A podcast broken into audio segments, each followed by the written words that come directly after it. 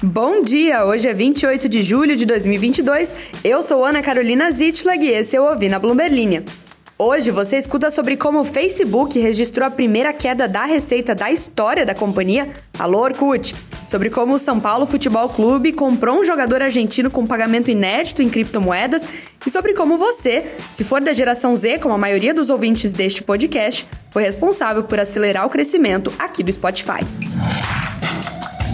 Esse é o Ouvir na Bloomberg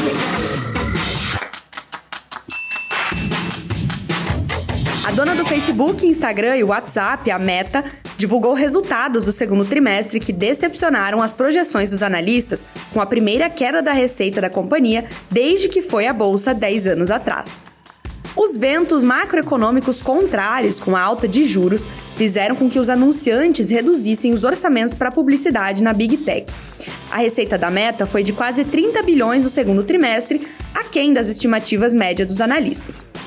Publicidade tem sido um entrave para as empresas de tecnologia.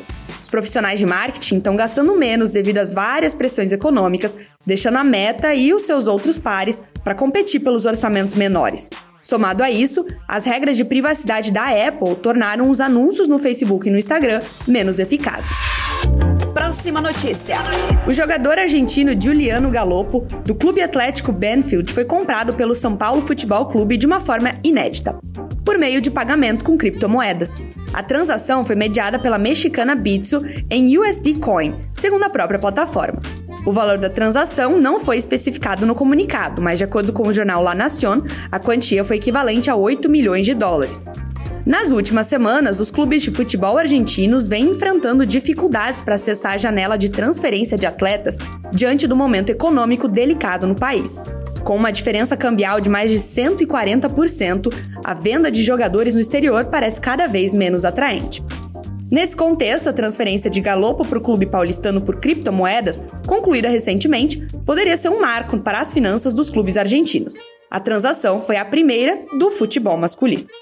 No início desse ano, o time mexicano Tigres realizou a primeira transação de uma jogadora profissional de futebol feminino, utilizando criptomoedas junto com a Bitso, enquanto a brasileira Stephanie Ferrer foi vendida para o Angel City dos Estados Unidos. E tem mais. O streaming sueco Spotify divulgou resultados fortes no segundo trimestre, empurrado pela aceleração no crescimento de usuários. 5 milhões de usuários além da estimativa anunciada anteriormente.